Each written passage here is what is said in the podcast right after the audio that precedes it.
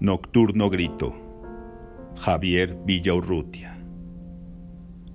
Tengo miedo de mi voz y busco mi sombra en vano. ¿Será mía aquella sombra sin cuerpo que va pasando? ¿Y mía la voz perdida que va a la calle incendiando? ¿Qué voz, qué sombra, qué sueño despierto que no he soñado?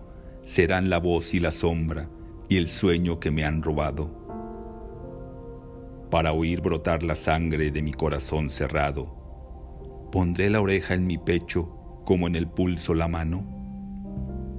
Mi pecho estará vacío y yo descorazonado, y serán mis manos duros pulsos de mármol helado.